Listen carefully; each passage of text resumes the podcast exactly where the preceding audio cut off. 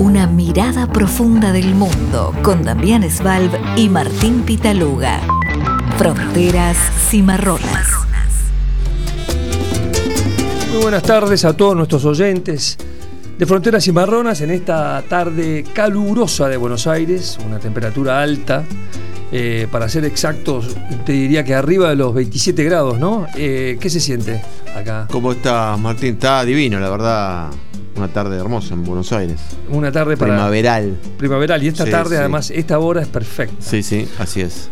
Bueno, tenemos eh, como, como, todos los, como todos los miércoles nuestro programa de, de, de 6 a 7 son 50 minutos de geopolítica con Damián Sval, eh, analista, politólogo y quien les habla, Martín Pitaluga. Este, este- esta tarde, hoy vamos a hablar de, dos, de varios temas, si podemos, pero hay dos principalmente que nos preocupan o que nos, eh, nos toma el, programa de hoy, que es uno, las elecciones en Brasil que bueno, nada, fueron, eh, fueron hace, hace unos, unos días, tres días exactamente, unos re- resultados esperados, pero importantes cambios, ¿no? Brasil, eh, bueno, una ajustada victoria de, de Lula, más de 2 millones de votantes, un 2% aproximado, y un rival que aún o no reconoce la, la victoria o lo reconoce de una manera muy particular, ¿no? Y el otro gran tema es, eh, eh, son las elecciones en, eh, legislativas de Israel, que son, eh, sorprende que en tres años y medio, esta es la quinta elección, ¿no? La quinta elección, sí. La quinta elección y con la victoria, aunque pro- pronosticada, de, de la vuelta de Bibi se llama esto, esta, esta nueva Sí, elección liderando el bloque de derecha, ¿no? con una muy probable formación. Sí. Hay que faltan algunos votos, pero no creo que cambien la tendencia, que son los votos dobles que llaman, ¿no? Son los Claro. votos de exterior o de los militares y todas esas este, particularidades. Que requieren un- un- una, un- nada, Una revisión. che- una revisión, chequear bien que bueno, los votos sean válidos, ¿no? Pero lo particular o lo diferente de esta alianza Bibi, de Bibi es que em, va a ser y muy probablemente sea con el, lo que es el partido se llama sionismo religioso, ¿no? De Itamar Benvir y eso es lo que cambia y lo que de lo que vamos a hablar también hoy, ¿no? Sí, dale, sí, sí, cómo no. Bueno, Brasil. Bueno, a ver, analicemos un poquito lo, lo que vos dijiste. Se esperaba el triunfo de Lula. O, sea, hace un mes y medio, dos meses venimos diciendo que Lula iba a ganar. Lideró todas las encuestas durante toda la campaña. La elección, la primera vuelta, encendió las alarmas a nosotros y sobre todo al equipo de Lula y, al sector que lo apoya, porque las diferencias fueron muy, muy cortas. A partir de ese momento se empezó a poner en duda, ciertamente, si Lula iba a poder resistir la embestida electoral de Bolsonaro, todos los fierros que él tiene como, como pre- pre- presidente, ¿no? Eso te da un poder de, económico y de recursos im- im- im- impresionante, más una campaña muy fuerte, muy feroz en redes sociales y con un estilo de Bolsonaro donde eh, sin límites de, de ningún tipo para eh, entrar en campaña. Eso lo obligó a Lula a tener que eh, eh, hacer una campaña un poco más defensiva, tener, sa- salir a explicar cosas que parecían obvias, eh, a correrse todavía más hacia el centro. Pero bueno, el domingo fueron las elecciones, siempre bajo la amenaza de, un no reconocimiento de los resultados por parte de Bolsonaro, que eso lo empezó a bajar las últimas semanas, quizás pensando que él quizás podía ganar. Finalmente ganó Lula, votaron 120 millones de personas, imagínate lo que es Brasil, ¿no? Para uno saber la magnitud. Eh, 60 millones votaron por, por Lula y 58 aproximadamente por... eh, Muy poca diferencia, Por Bolsonaro. decía. 2 millones, o sea, suena mucho, pero en 120 la verdad que es muy poco. Pero fue realmente muy transparente todo, no hubo denuncias, salvo en algún momento el, el Partido de los Trabajadores o, lo- los, o la oposición denunció que, se, que la policía estaba impidiendo que en el nor- nor- norte, en el noreste, donde más fuerte está Lula, se impedía, se cortaba la carretera, se, dificultaba la llegada de la gente a los lugares de votación. Bueno, eso fue rápidamente, si se quiere, resuelto. Y ganó, ganó Lula la elección. Y acá me parece, Martín, el dato más importante es eh, la, importancia de Lula como figura política. O sea, y esto es lo que voy a decir, es, es contrafáctico, ¿no? Pero si no era Lula, nadie le podía ganar a Bolsonaro. Esa es Yo la creo que ese es, el, ese es el- el punto. Digo, Lula puso el cuerpo a los 77 años de edad, luego de pasar de estar enfermo, luego de estar 500 y pico de días preso, luego de tener muchos problemas personales, ¿no? Eh, Cáncer. cáncer, que bueno, superó, la que mujer superó que murió. Un, un hombre, un hombre de 77 Sí. años que ya recorrió la política, ya fue presidente dos veces, se fue del gobierno con 90% de imagen positiva. Digo, hay que tener, hay que ser un animal político y tener un hambre de- de- de- de tener ganas de, de- de- de- de poder, digo, claramente. Y Lula lo hizo, y yo creo que ahí empezó mucho esta idea, ¿no? Si no sos vos, lo habrán dicho, no es nadie, nadie puede correr al Bolsonaro. Y creo que los resultados lo demuestran, porque así todo estuvo muy cerca de no poder Y vos fijate que la alianza de Lula eran 10 partidos. hizo una alianza de 10 partidos, Centro metió derecha, adentro ¿no? a gente que lo había defenestrado, que lo había mandado a, defendido el proceso que lo llevó a la cárcel, que después se comprobó inválido, que habían votado eh, contra Dilma Rousseff en, la- en el impeachment. Digo, metió adentro a todos, hizo un gesto de, de, eh, de altruismo absoluto con el único fin, me parece, a ver, el único fin, un, un fin importante que era sacar lo que él pensaba o, o él presentó como eh, el peligro de que Brasil se transforme en un autoritarismo, ¿no? En, una- en un gobierno de, hasta diría de facto, ¿no? Bolsonaro con la alianza con, con los militares y los sectores más, si se quiere, retrógrados claramente de- de- de- del establishment y demás, lo logró y vos te fijás el mapa, cómo quedó el mapa electoral, y vos te das cuenta que Lula fue el único gran ganador de- del, del sector de centro para el lado de la izquierda, si querés ponerle... Porque perdieron en las Hasta grandes. te diría de centro derecha para el lado de la izquierda. Mira, yo incluiría ya la centro derecha como del lado de Lula, ¿no? Sí, sí. claro. Eh, vos fíjate, perdió en la mayoría de los estados, perdió en los estados más importantes, Río de Janeiro, eh, Sao Paulo, eh, Minas Gerais, que perdió la gobernación, pero bueno, después ganó por medio punto, creo, por muy poquito la, elección a presidente. Eh, las cámaras las tienen las dos, el bolsonarismo tiene mayoría, eh, son las primeras minorías en ambas cámaras, siempre lo decimos, ya tienen los votos para eh, presionar a Lula o amenazarlo o ponerlo siempre bajo la, la amenaza de un juicio político, que ahí no, no necesitas demasiado argumento para hacer un juicio político, recordás que a Dilma Rousseff la sacaron porque la acusaron de haber Sí, eh, una- manipulado algunos números Fondos electorales, unas cosas muy- No, ni, ni era, ni era un robo, sino simplemente manipular algunos números de la- del presupuesto. Eh, así que te quiero decir, esta es la importancia de Lula. Y ahora Brasil se. Bueno, ahí yo el otro día pensaba, bueno, ¿qué, ¿cómo iba a reaccionar Bolsonaro? Bolsonaro reaccionó con un silencio, ¿no? Yo en ese momento, al principio pensé que ese silencio era positivo en relación a lo que había amenazado hacer Bolsonaro. Dije, Bolsonaro se calla, obviamente él no, no, no- no va a salir a, a reconocer el resultado, pero por lo menos no va a eh, hacer denuncias sobre fraude, no va, no va a, calentar el ambiente, no va a mover a su gente para que vaya a, a las calles. Eh, así que no habló las primeras 24 horas, recién habló ayer o anteayer, ahora no recuerdo, dando, reconociendo de cierta manera la derrota, pero sin felicitar obviamente al rival, hablando me parece también ahí de algunas, de algunas maniobras y demás. Eso solo, con eso solo alcanzó para que hoy Brasil esté sumergida, no diga en un caos, porque no sé exactamente la magnitud, pero hay manifestaciones muy fuertes, Sí. algunas bastante complicadas. Se empezó el mismo domingo, apenas se supo el resultado. Sí. eh, creo que fue después de las 8, ¿no? Que se supo el resultado, Sí. que era irreversible. Hicieron los camioneros, eh, famosos camioneros, que en Brasil son muy pro Bolsonaro, hicieron cortes, eh, piquetes en distintas entradas de las ciudades más importantes de Brasil. Eso fue creciendo. Fueron creciendo y después tuvieron que intervenir gobernadores pro Bolsonaro. Tú sabes que de los 27 estados, otro resultado muy sorprendente que tú comentás, 14 son de, Bolsonaro. de Bolsonaro. Entonces es, es muy fuerte, ¿no? Incluyendo Río de Janeiro y San Pablo, los más, Claro. y Minas Gerais, los tres más grandes. Eh, esto, esto hizo de que los camioneros, famosos camioneros, tristemente célebres en Chile también, Sí. que hicieron mucha fuerza para... eh, supongo yo que son camioneros propietarios, lo, lo quiero creer, o, un gremio... Creo que sí, un gremio Eh, un poderoso poder- que tiene capacidad de movilizar, ¿no? Generalmente en todos los países, o lo- por- Bueno, donde la- los gremios tienen mucho Brasil- peso, el sindicalismo, bueno, Argentina mismo, Brasil, digo, Brasil Francia. es un país que funciona por carretera, Claro, ¿no? claro, Eh, claro. La, la- como en ese sentido es un país que ca- casi prácticamente no hay vías férreas. Sí, sobre Que- todo los países que tuvieron un auge industrializador muy fuerte en su momento, Claro. que ahora también atraviesan esa crisis, ¿no? De, de- la, de la falta de trabajo en muchos lados, digo, donde también Bolsonaro ahí Metió. eh, metió, metió la cuña, ¿no? A mí me parece, me impresiona ahora hay manifestaciones en este momento multitudinarias en, en el Río de Janeiro.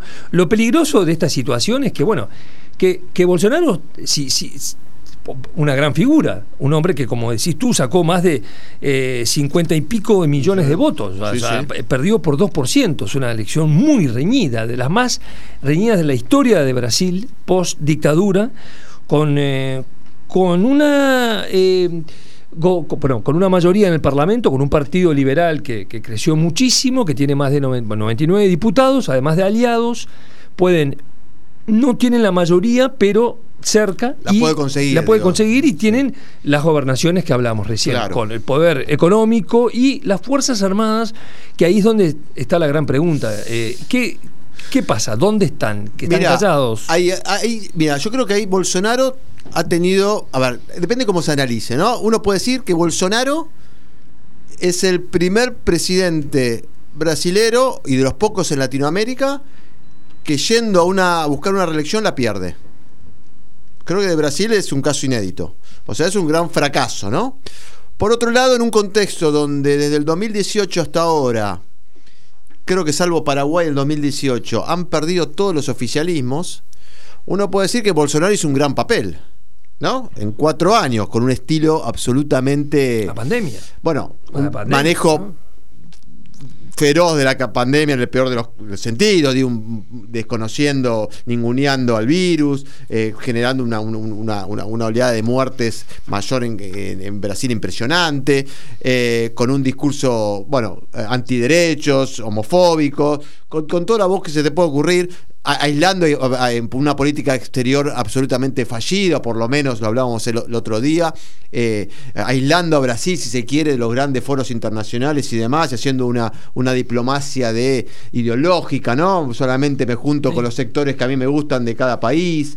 Eh, así todo logró casi volver y, a ver, logró imponer el bolsonarismo, que siempre decimos ese término que todavía no está muy definido, pero claramente es una cultura, una forma de ser política, una forma de expresarse, eh, ha tenido éxito eh, en ese sentido. Entonces, Bolsonaro llegó para quedarse, se- sea Bolsonaro o sea alguien, pero con, con las banderas de Bolsonaro. Eh, y ahí Bolsonaro hizo una alianza muy, muy fuerte con el sector militar, ¿no? Con ex generales, ex, ex- miembros de las Fuerzas Armadas. Como nunca antes en el gobierno de Brasil participaron en este gobierno de Bolsonaro ex militares, ¿no? Eh, obviamente con unos vínculos, los militares mantienen siempre vínculos con toda la, estructura.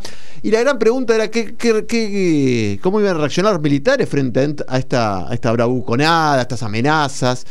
Y si vos, a ver, eh, esto todavía está por verse. Yo no me quiero apresurar, ni mucho menos, porque no tengo información. Digo, la información que llega acá siempre es, eh, bueno, obviamente filtrada por los medios.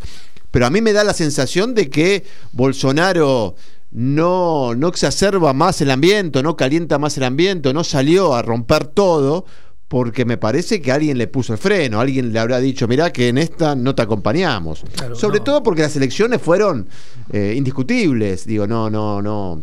No hubo a ver, en Estados Unidos, que también fue una probabilidad lo de, lo, de, lo de Donald Trump, hubo estados que se definieron por, no sé, 10.000 votos, por 8.000 votos. Entonces, ese te da un- un- una situación de, de donde vos podés ahí eh, jugar un poco más y tratar de eh, enrarecer más el ambiente. Pero acá no hubo discusión al respecto. Entonces, yo creo que, no sé, habrá que ver cómo evoluciona todo esto. Yo no sé lo que el rol que está cumpliendo el ejército, la policía. En algunos lugares despejaron rutas, en otros me parece que la cantidad de gente le va a ser muy difícil.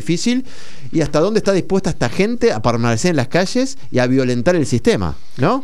Eh, y esto abre un interrogante sobre la gobernabilidad de Lula. Ese es otro tema. Lula agarra un gobierno con una situación económica que nada se parece a lo que él dejó en el año 2011, que tampoco el, el contexto internacional es parecido, ni mucho menos, eh, con 30 y pico, 30, más de 30 millones de pobres en Brasil. Eh, Eh, con- gente con hambre. Sí, gente con hambre, que es como una de sus grandes propuestas. Sí. Que tampoco es que. que él lo logró en su primer mandato, Y en lo su logró. primeros dos mandatos. Él se fue de Brasil Plan con el Fome, cero, eh, plan 90% familia. imagen positiva y justamente una de las razones fue esta. Lo votó la clase eh, media que se transformó en media gracias a él y lo votaron los pobres que salieron del hambre.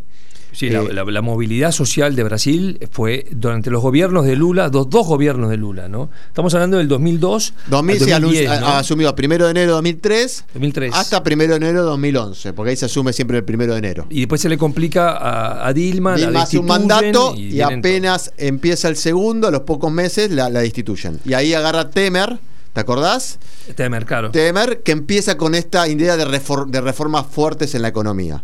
Ya Dilma Rousseff, el primer gobierno de Dilma, fue muy difícil. Ya el contexto internacional no era el mismo, eh, el, el auge de los commodities había bajado, eh, Brasil ya empezaba, la clase media empezaba a tener exigencias mayores. Y ahí Dilma hace algo que es un poco, me- eh, leyendo algunos evangelistas, análisis que leí muy interesantes en muchos medios, porque el gran fenómeno del evangelismo que acompañó a Bolsonaro, Sí.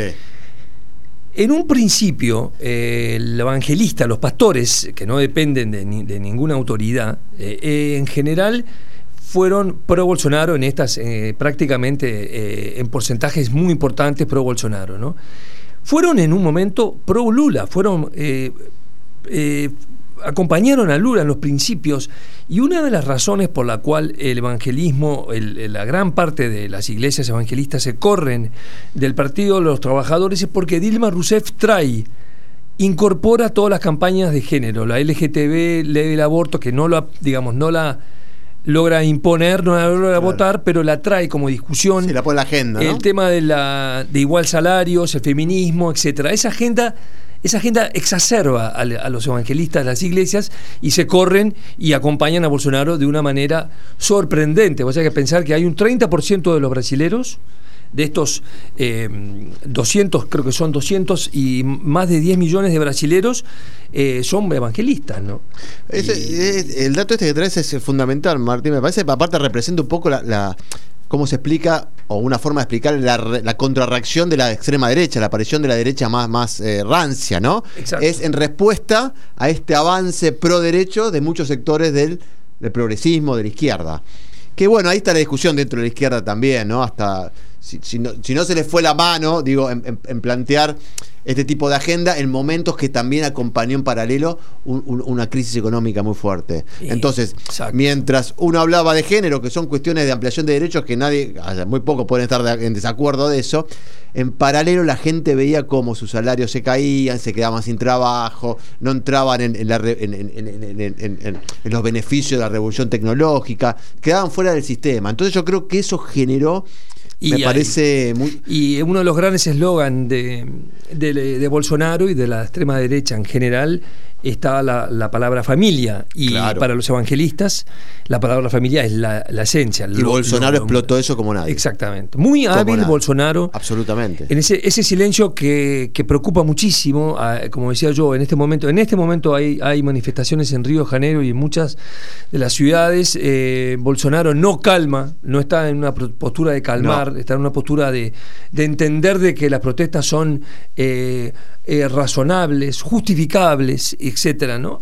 Es muy difícil. Como tú decís, Lula tiene una durísima eh, enfrente de una durísima gestión enfrente de sí. Pero también Lula es un animal político impresionante, porque como tú contás todo su esfuerzo físico, cómo llega al final, un discurso eh, de, de victoria muy conciliador, en general se puede decir que es verdad que siempre los, los, presidentes cuando asumen tienen un discurso unificador, y la respuesta de ese discurso fue todo lo contrario, ¿no? El bolsonarismo no está para, para diálogo, no está para acompañar ninguna propuesta de Lula. Ahí está la gran dificultad, la calle. Yo creo que va a tener más problemas Lula en la calle que en el Parlamento, donde Lula fue siempre un gran negociador. Y está el Centrán, que no dejan de ser eh, unos cuantos diputados para... eh, Manipulable, ¿no? eh, y bueno, sí, Sí, es, sí, es sí. famoso. El mensalá uno empieza Sí, así, el claro, eh, famoso... Sí, que Brasil se caracterizó históricamente de ser do- donde los legisladores tenían una no tenían una muy fuerte arraigo a su ideología o a sus convicciones, ¿no? Sino que eran más bien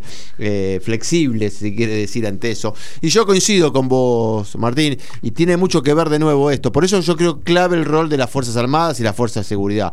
De todos modos, me parece que no hay un contexto ni en Brasil, ni regional, ni mucho menos internacional. En absoluto. Para avanzar sobre esto. Eh, a lo que sí, eh, el desafío de, de, de, de, Lula, me parece, va a ser, es dar respuestas rápidas, ¿no? Un pueblo desencantado con la política en general que la está pasando mal y que quiere respuesta rápida. Me parece también eso, eso es parte del clima de época, ¿no? Pasa en todos lados. Y sí, no hay, no Por hay eso pierden los eh, oficialismos. Estado de gracia. Claro. La verdad es que hablábamos, Boric tuvo dos meses, ni, ni dos meses tuvo.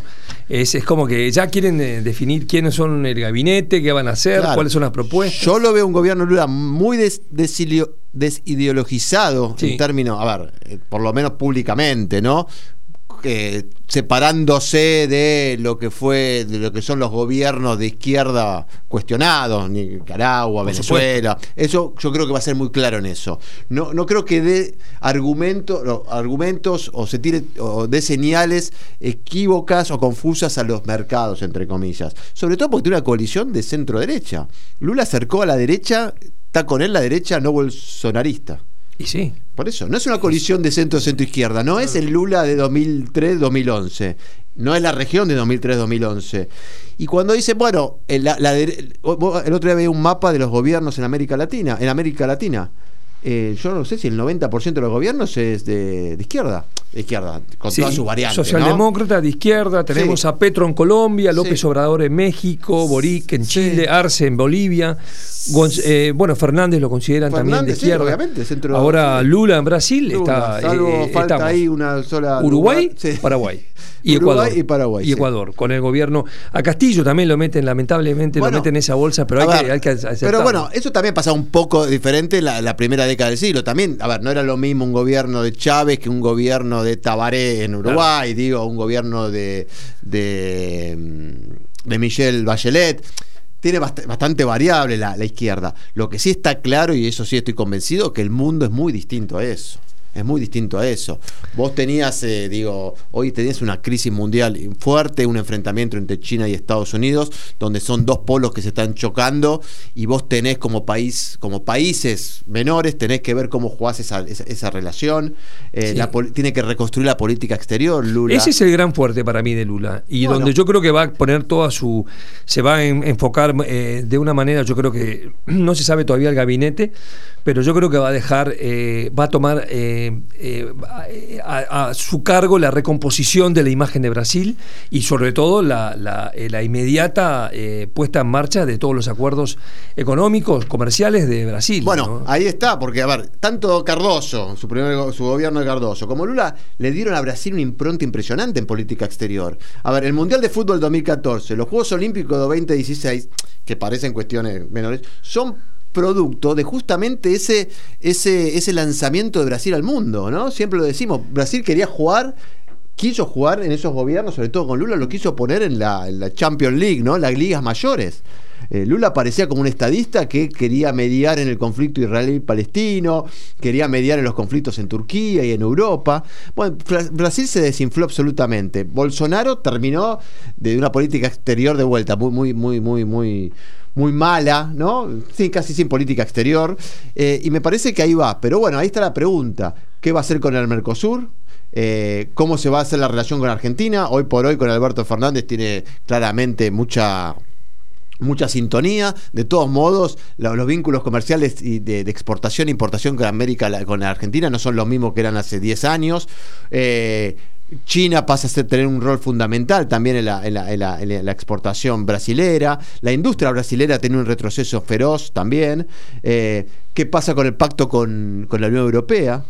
Eso es una de las primeras, mira, los primeros que fel- felicitaron a Lula, eh, creo que no sé si no fue el primero, fue el presidente Macron, Macron, de Francia, sí. que fue eh, increíblemente maltratado por Bolsonaro, con esas ironías, ¿te acordás de la Sí, mujer? sí, Hemos hablado muchas veces papelonescas, o sea, de un nivel, Bolsonaro impresiona Se la ha cantidad de votantes que tiene, y ha- cosa se ha llevado la política al su más bajo. Impresentable. nivel. ¿no? Sí, Es- sí, es- sí. es- es- bueno, esa eh, respuesta de Macron enseguida fue de recomponer el famoso eh, ese famoso acuerdo de Mercosur que lo paralizó un poco Francia, que tiene, Claro, que tiene más problemas los- eh, agricultores, ¿no? Los agricultores, franceses que están muy subvencionados. Eso está. Y- eso siempre hablaba algunos libros, ¿no? Julio Beck en su libro, su misión creo que es, habla Ah. ficticiamente, pero habla de de esto. Famoso, ¿no? el agricultor Claro, francés Nombra justamente Argentina, nombra. Violento, claro. y violentos. cuando paran, digo, paran en serio. Entonces, nada, tiene esos desafíos.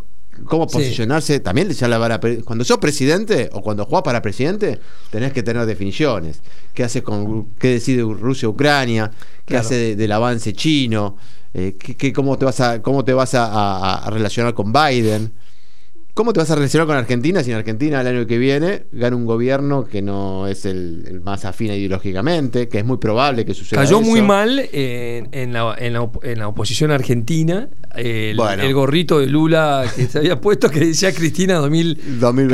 2023, 2023. 2023, perdón, Ah. ¿es, es ahora las elecciones acá? El año que viene. Ah, 2023. Claro, sí, sí, viene, Entonces, sí, sí. son esas cosas. eh, yo lo veo siempre a Lula, a mí hay como son, hay dos Lulas. Lula, el líder del partido del PT, el líder sindical, el, el- el- ¿no? el, el tipo de Será que vino, que triunfó, analfabet, sale del analfabetismo, una locura, ¿no? La vida de él.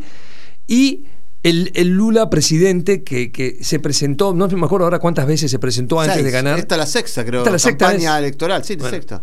Impresiona, impre- impresiona a Lula la capacidad, la fuerza y cómo eh, es el, el Lula presidente es un Lula más componedor, es un Lula que ahora está volcado con aliados hacia el centro derecha, como tú decís, y que tiene que demostrar rápidamente actitudes y yo creo que tiene que sacarse un poco la gorra esa del, del, del, del, eh, ¿cómo lo llaman? Del foro de San Pablo, ¿no? La foro que, Bueno. que la derecha siempre usa ese, ese, ese, esa foto, ¿no? La, la foto esa, ¿no? Es que no va a poder gobernar. Eh, Claro. Le pasó, a ver, lo hablamos cuando fue lo de Boric, lo hablamos cuando fue lo de Petro.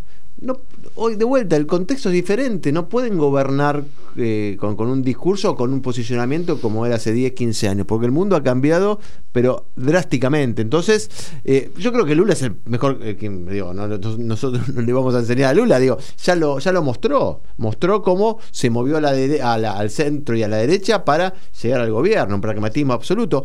Que ya quiero, quiero decir algo, Argentina ya lo. Este, este, este experimento lo hizo Cristina Fernández Kirchner con Alberto Fernández. Correcto. Haberlo puesto Alberto Fernández era justamente eso, moderar el discurso, poner a alguien que caía bien, entre comillas, en el establishment, en el círculo rojo, como quieran llamarlo, alguien que tenía vínculo con los sectores de- de- del establishment internacional y los medios de comunicación que siempre fueron muy criticados. Es esta, es- esta es la fórmula. Ahora, ¿saldrá bien o no saldrá? Bueno, ya es otra, es otra, otra Eh, cuestión. ¿no? Interesante, como un comentario aparte, ahora vamos a un, a un corte y volvemos después con, con Fronteras y Marronas, pero ¿cómo le cuesta a, la- a la- a algunos partidos políticos, tanto del lado de la oposición como del oficialismo, a veces en reconocer una simple victoria Sí, sí. De, de- de la democracia, como en Brasil? O sea, ¿cómo, por qué solamente, me gustó mucho Rodríguez Larreta, me gustaron muchos de los rápidos eh, felicitaciones a Lula eh, en- dentro de la oposición, y me, me llamó muchísimo la atención el, el pronunciamiento de Pichetto, por ejemplo, que por, Sí, por claro. más que no arrastre No, no, eh, peronismo de derecha a centro derecha, eh, su alineamiento, es cómo se alineó con Bolsonaro el día anterior de las elecciones y cómo no felicitó a Lula el día de, de las elecciones. Yo creo que es un cálculo netamente triste, ¿no? Pero es un cálculo netamente electoralista. Y Bullrich Es electoral- también, es digo, electoralista. ven que a Bolsonaro le fue bien con esto y quieren replicar eso acá y obviamente también habla de una de una de un de cómo está dañado la discusión política, cómo se ha llegado a, a situaciones donde que pas- parecen que no tienen vuelta atrás. Y eso me parece lo más grave de todo, ¿no? La descalificación, la del- de- deslegitimar al adversario. Es una lástima, ¿no? La verdad que es una lástima. Y siento de que este, esta victoria de Lula avivó mucho el fuego de, de las elecciones en Argentina, sí, obviamente. Va a ¿no? repercutir seguramente. Fronteras y Marronas, con Martín Pitaluga y Damián Svalb. Zoom Internacional, portal de noticias de política internacional. Desde 2016 acercamos al lector los principales acontecimientos mundiales de una manera sencilla y accesible, proponiendo un doble enfoque, seguimiento analítico de los acontecimientos y asistencia para comprenderlos a través de nuestros servicios de consultoría. A diario, nuestros contenidos llegan al público en general, periodistas y líderes de opinión de diversos ámbitos de Argentina y de toda América Latina. Conocenos a través de nuestras redes sociales o en nuestra página web zoominternacional.com. Zoom Internacional. Zoom Internacional. Lo que pasa en el mundo. y ahora vamos a hablar de las elecciones en Israel. La quinta en menos de tres años y medio, o en tres años y medio, ¿no, Damián? Así es, desde 2019. Eh, nadie podía romper el empate eh, entre centro izquierda y los bloques de derecha y de izquierda. ¿Quién lo hizo? Vivi Netanyahu lo hizo de nuevo, ¿no? ya está, llega al poder, se está definiendo ahora de en qué magnitud, pero todos los números indican que obtendría entre 62 a 60. Hoy tiene, ahora tiene 65 diputados en el bloque de derecha. Eh, pero bueno, hay que ver el recuento de algunos votos que faltan, creo que faltan alrededor de 700 mil votos, y ahí puede cambiar un poco la, los escaños, porque hay dos partidos, el partido Meres de izquierda y el partido Balad árabe, que no estarían entrando al Parlamento, ah, pero le faltan muy poquitos votos. Si los logran, entra al Parlamento, eso les daría a cada uno cuatro diputados más, eh, bueno, y, cambiaría un poco las proporciones, ¿no? Le quitaría un poco de votos a Bibi, eh, de escaños, un poco a, a, la Y un poco a la, extrema, a la extrema derecha, que yo creo, ya dicho, que es la gran ganadora de todo esto. Las elecciones, Martín, como veníamos hablando, fueron Bibi no. Y la mayoría de los israelíes dijo BBC. Después podemos analizar por qué. Eh, ya casi se contaron todos los votos y como te dije, la gran no sé si sorpresa, pero el, título principal se lo lleva la, lista, la lista ultraderechista de el sionismo religioso, ¿no? Eh, se trata de, un partido que lo encabezan dos, dos, dos personajes muy, muy, para decirlo de una manera... Carismáticos, líderes, formas suaves y muy polémicos. En, eh, Smotrich y Ben Gvir, como vos lo nombraste, que pasaron de, tener seis eh, diputados en las últimas elecciones, que fueron 2021, a 14 por ahora y son, se transformaron en un actor clave para conformar la alianza, ¿no? La, coalición que necesita vivir. Recordemos que necesita 61 escaños para ser mayoría y formar gobierno.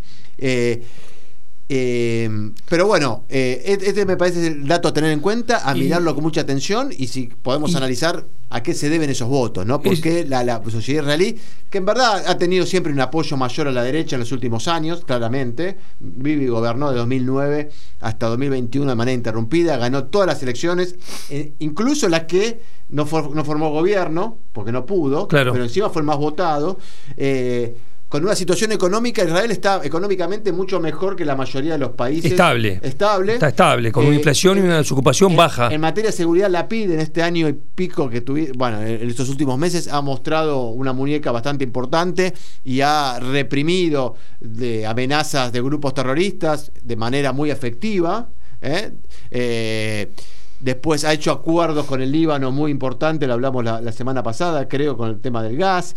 Eh, ha, incrementado y ha seguido con la política de acercamiento a los países árabes. Así todo, Bibi fue el más votado. Un Bibi que tiene tres juicios por corrupción muy graves, eh, que está en pleno juicio. Eh, y fue el más votado. Y después fue muy votado este, este sector, como decíamos, que tiene a estos personajes, sobre todo a Ben, ben que tiene, bueno, viene de un partido racista que fue suspendido de, eh, del, Parlamento, israelí, eh, su antiguo líder, eh, que después fue asesinado en Nueva York hace unos años. y él es el, sucesor de todo esto, con un discurso absolutamente muy violento, antiárabe. Exactamente, que es racista, quieren. Sí, a ver, sí, claramente racista. sacarse de encima los, por ejemplo, los, los palestinos israelíes o, no llegan hasta ahí? Él en un momento dijo que habría que, nada, metió a todos los árabes como terroristas, ¿no? Después medio se como todo, ¿no? En la campaña electoral fue tratando de suavizar un poco su discurso. Dijo, no, él se refería que, había, que expulsar a todos los, árabes. Dijo, dijo, no, a los terroristas habría que expulsar. Él tenía, dicen que tenía en su, en su casa un póster o una foto de Baruch Goldstein, que es, eh, que es uno quien cometió un atentado, un fanático israelí, que en el 94 eh, mató a 29 personas que estaban rezando en una mezquita. Y que, en Hebrón, me parece. Y que sigue sin, sin eh, sigue preso, ¿no? ¿Está en prisión? No, eh, ¿O lo mataron? No, Goldstein lo mataron, En, el mismo, en el mismo ah, acto, si no me ah. equivoco. Eh, lo mataron ahí porque tengo entendido. digo, con, posicionamientos claramente, olvídate en términos de derechos y, bueno, todo lo que, lo, lo que uno puede imaginar. Eh, el, el- el dis- es discípulo, se decía, de, de Meir Ka- Kahane, que es el rabino este estadounidense israelí. Radical, completamente supremacista, Sí, que fue catalogado por las mismas eh, instituciones israelíes como racista y como una organización terrorista, ¿no?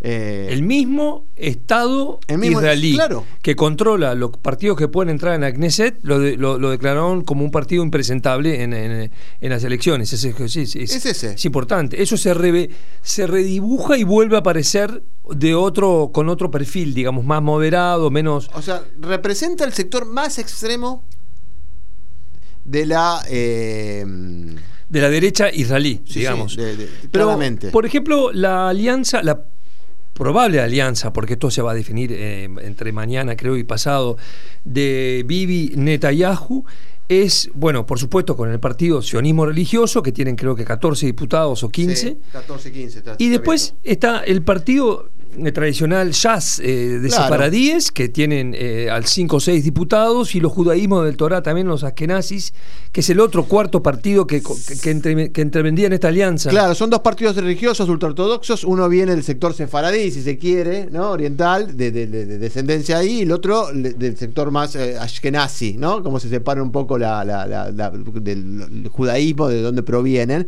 Son dos partidos muy fuertes en el sentido que siempre mantienen más o menos este promedio de, de- números, de escaños, entre 10, a veces una buena elección llegan a 15, algunos ya habrá llegado un poco más en algún momento, y tienen un poder de veto fenomenal, un poder de negociación fenomenal, eh, porque son claves para formar gobierno. Entonces Vivi se encuentra, a ver, la más fácil, digo, lo, lo que uno espera es que Vivi termine haciendo la alianza justamente con Beck-Bir y justamente con estos dos partidos. Eso le daría un mandato bastante cómodo, ¿no? Ahora bien, ¿a cambio de qué es la pregunta? Claro, ¿cuál es la ¿Ben concesión? va a ser ministro en Israel? ¿Eso qué va a despertar? Ya Claro. hubo... Se eh, hablaba que iba a ser ministro de Interior, de bueno, Seguridad o de Por eso, ¿qué va a pedir Ben para aceptar eso? ¿Cuáles son las opciones que tiene Netanyahu? Puede tirarse a la... A ver, ¿puede Netanyahu hacer un giro y sentarse con Lapid, por ejemplo, y con, y con Gantz? Gantz dijo que nunca va a entrar en un gobierno de Bibi. Pues ya lo dijo. Ahora, a partir de ahora, digamos, es una lo novedad. dijo en la campaña. en la campaña electoral. Ahora, pero bueno, lo más probable es que... Gantz bajó unos cuantos votos Sí, y el partido de la PIT subió unos cuantos. Sí, ¿no? la PID hizo una buena elección, muy buena elección. De vuelta, 24. creo que gracias a justamente lo que hablamos recién, ¿no? Cuando él Su quedó gestión. como, en estos últimos meses, cuando se fue Bennett y él quedó como primer ministro interino, hizo una buena gestión. Pero de nuevo, hizo una buena gestión sin poder despegarse nunca de la impronta de Neta, que deja Netanyahu. Netanyahu, eh, a ver, yo, esto es un análisis, ¿no? Podemos discutirlo, pero yo creo que la izquierda israelí no gobierna hace 20, se van a cumplir 21 años que no gobierna. Barak fue el último. Eh, sí, claro. Los últimos dos grandes líderes israelíes de izquierda o de centro izquierda. Laboristas, sí. Laboristas, Isaac Rabin y, y Barak, fueron los únicos que intentaron romper un statu quo, manejar una agenda más de centro izquierda, tampoco nada del otro mundo, socialdemócrata. Rabin, sobre todo con el acercamiento a los palestinos. Por lo menos un intento, Un intento. real de Rabin. Barak le salió mal, Claro. pero digo, lo. A partir de ahí, el Partido Laborista, que gobernó Israel 40 los primeros 40 años de su historia, conformó lo que es hoy Israel, ¿no? Eh, Y, hizo sobrevivir Israel en un contexto tremendo después de lo que fue la Segunda Guerra Mundial, la, la independencia, el partido de Ben Gurión, de, de los grandes líderes israelíes, de Golda Meir y demás. Hoy ha llegado, está, es, la insignificancia pura. Tiene cinco o seis eh, diputados. peleando para existir, ¿no? Claro, yo creo, que, pasó el- con cuatro diputados. Claro, el gran error fue este, haberse, haberse transformado en un furgón de cola de la derecha.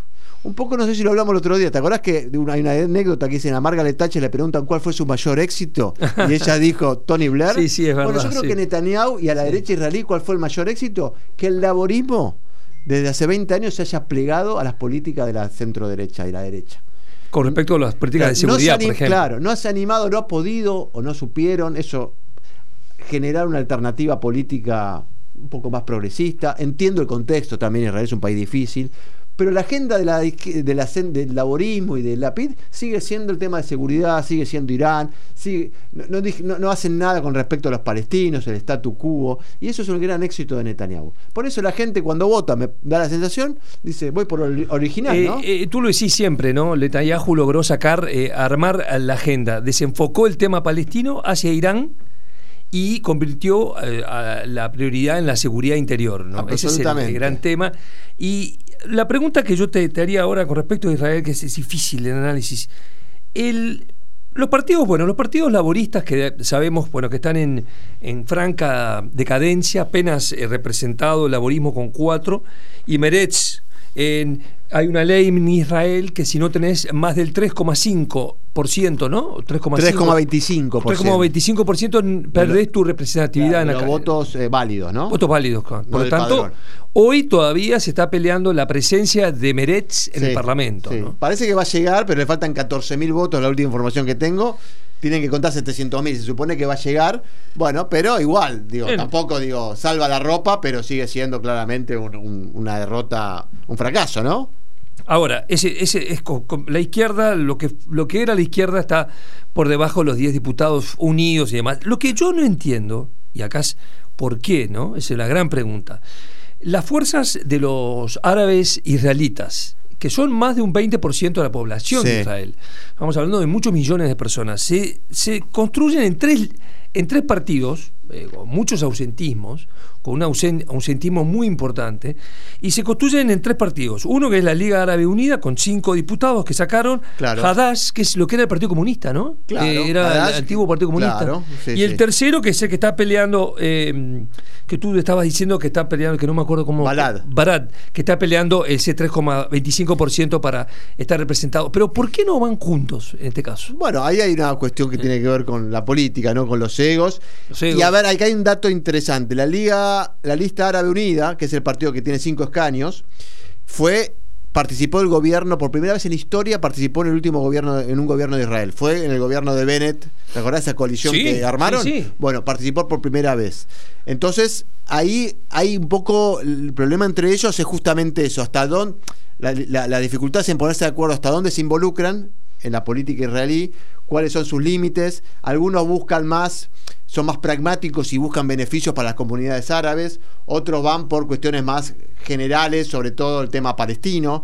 Entonces ahí viene la desunión. Y esta desunión, como vos decís, genera esto, que un partido, el Balad, no haya entrado al Parlamento, eh, que este partido Adash Tal, que eh, el, Hadash, que es un partido que bueno que viene de- del comunismo, se juntó con Tal, es la otra opción, que, que está que también logra cinco, cinco diputados y que Balad está peleando por entrar. Claramente le quita fuerza.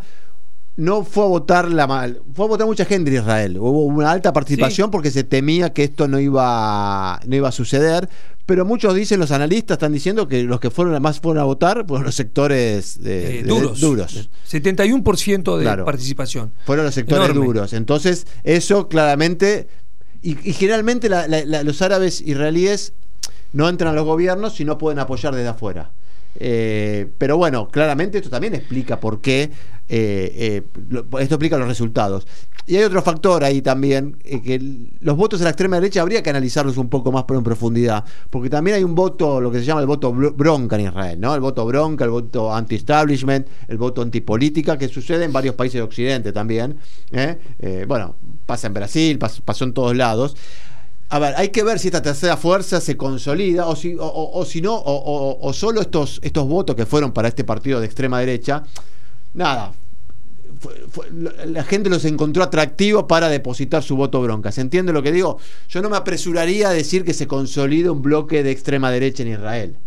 Eh, No, no me atrevería todavía a decirlo. Puede ser una posibilidad. Porque la- ese, tercer lugar en algún momento fue de la PID, que también se pensaba que iba para nada, que, que se iba a transformar en, en- en- en un partido muy importante. Eh, la lista conjunta árabe fue tercera en las elecciones en 2015, si no me equivoco. Pero después se diluyó todo. Oye, ¿tú pensás que es como la antipolítica, como los ver, esos análisis No, que. no te lo podría asegurar, pero yo no lo descartaría. Claramente hay un voto muy ideológico, muy fuerte, de- pero yo no creo que sea el de 14 que, que llega a- al 10% de la población, porque lo han apoyado al 10% de la población. Es, Es impresionante. es altísimo. Yo creo que de ellos claramente, porque es un sector muy, muy radicalizado, muy violento, el mismo que avaló el asesinato de Rabin, eh, el mismo que amenaza y, y tiene venera a este Baruch Goldstein. No tienen punto medio, por ejemplo, No, no. todos las- las- la- los colonos, toda la parte de, Sí, la- de- de son los colonos en- más extremos, ¿no? Claramente. Después vos tenés unos par- los colonos que son ultraortodoxos, pero bueno, obviamente con postura de derecha, pero no sé si llegan a este punto. Y después tenés una derecha un poco más, la derecha del Likud, que sería la derecha más... eh, Moderada, en Moderada. una palabra. Hoy Sí, de esto, Ahora, eh, sí. y para ver los, porque es interesante ver los comentarios eh, que, que hacíamos acá hace un rato de las reacciones en el mundo con respecto a lo de, a lo de, a lo de Bibi Netanyahu, ¿no? Una figura que también con tres eh, juicios, o por lo menos eh, procesos en judiciales en marcha, por, por distintas razones, creo que tiene que ver con un poco, no sé muy bien, pero algo de corrupción se lo acusa, o de Sí, sí, sí. apropiación indebida, o de manejo de fondos. Es corrupción eh, y es además eh, tráfico de influencia. Tráfico de influencias. Bueno, en, en el mundo los que sí eh, tuvieron una reacción rápida y fuerte fueron los países árabes. Famoso pacto de Abraham que construyó eh, el mismo el mismo Bibi. ¿no? Bueno. Y, y, bueno, y Donald Trump, que después Biden lo retoma y lo vuelve a, a construir con Marruecos. Creo que y- ese fue el mejor legado de Trump, por lo menos en, en y Medio Oriente. ¿no? hay, que, hay, que, hay que reconocerlo. Eh, eso, eso es parte de la política, ¿no? También Totalmente. reconocer los logros Sí, sí, eh, sí. que no hasta Bolsonaro debe tener alguno, eh, alguno en esta la preocupación de los países árabes, ¿no? Eh, de, de esta de la liga, ¿no? A ver cómo cómo, cómo esta presencia de los fundamentalistas en el gobierno de Bibi los preocupa mucho y dejarían las cosas en, en- enfriando, enfriándose, ¿no? Bueno, por eso ahí, ahí Vive tiene el desafío, ¿no? Él puede armar una coalición de, de- tirando mucho, a- llevando todo al extremo derecho, pero tiene que lidiar con esto. ¿Qué le va a decir a los países árabes cuando tiene un tipo en, el, en el- su gobierno que llamó a, a expulsarlos o a ma- o matar árabes?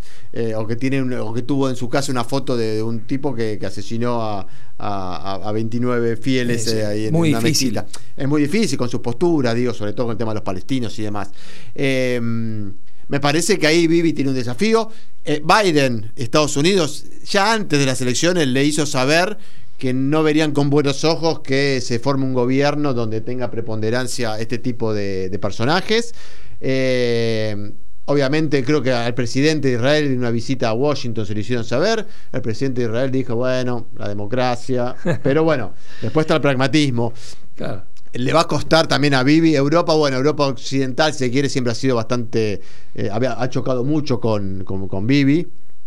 ¿No? Hablo de Francia, hablo de Alemania, aunque en los últimos años digo, se han acercado, pero. Macron creo- y Netanyahu han, eh, Sí. han, han subido eh, en, en relación. eh, Sí, bastante claro. Pero claramente esto va, va a, a- a- mejorar la todavía más la relación con los sectores, con los gobiernos de extrema derecha. Orbán, Los sí liberales, claro. Orbán, eh, bueno, Trump en Estados Unidos que quiere volver, eh, Los, eh, en- italianos. en, Italia, en Italia. Nada. Polonia. Ahora, ¿cómo es la relación de Netanyahu, Bibi Netanyahu con Putin, por ejemplo? Bueno, esa es la gran, la gran incógnita, ¿no? Israel, em- ¿te acuerdas que hablábamos, no? Sí. El- Lapid lo que hizo fue claramente en un primer momento, y Lapid se pusieron muy tibios y casi no condenaron a, a- a Rusia. Ahora, la opinión pública israelí eso no le gustó mucho. eh, y ahora está claramente del lado ucraniano, si se quiere, pero así todo no le mandan lo que los ucranianos más necesitan, que es el escudo, o lo, lo que los protegería de los, de los ataques por eh, eh, rusos Que lo tiene Israel. que lo tiene Israel. Esa es una gran arma. Yo, bueno, hay que ver ahí cómo juega Bibi Netanyahu. De vuelta, Bibi, la gran bandera de Netanyahu es la seguridad. Eh, y la seguridad en el norte de Israel, en Siria, la garantiza por Rusia. ahora Rusia. No sé en qué medida, cada, quizás cada vez menos, dicen algunos analistas. Yo no lo tengo claro. Pero bueno, hay que poner el foco ahí también. ¿eh? Sí, interesante ese tema. Nosotros, bueno, estamos este, terminando nuestro programa. No vamos a tener tiempo de hablar de la otra gran elección, que es la de medio término en los Estados Unidos, que es el 8. El 8, la semana martes, que viene, la semana que viene. vamos a tener Eh, todos los resultados. Nuestro ya. programa ya va a ser sobre eso. Solamente puedo decir, podemos decir de que según las encuestas, seguro se pierde, es muy probable que, los partidos demócratas pierdan el Parlamento, la Cámara de Representantes, y todavía está posible peleando el, el- el Senado, ¿no? Con una, un empate que, que ahí puede definir el vicepresidente. Sí, Biden apuró, está haciendo campaña, se está moviendo mucho más estas últimas semanas y Donald Trump también. Y bueno, y acá otra muestra más de que el trampismo sigue Sí, sí. firme en los Estados Unidos. Todos los candidatos trampistas, todos los candidatos apoyados por Donald Trump están ganando. Hay y- que prestar atención en la, en la Florida qué pasa, ¿no? Porque Ah. está un rival de Trump en la interna, de Santis, ¿no? Que ahí. Ah, DeSantis es rival de Trump. Claro. Mirá. Así que bueno. Bueno, este, nos vamos con nuestro programa. Muchas gracias a todos. A Leo, a Leo Giusti, Giusti, perdón, eh, me trabé ahí eh, lo- un poquito. Pido disculpas. Saludos cordiales, gracias Damián. Chao, Como Martín. siempre, Hasta la semana que Frontera viene. Cimarrón. Fronteras Cimarronas, con Martín Pitaluga y Damián Svalb.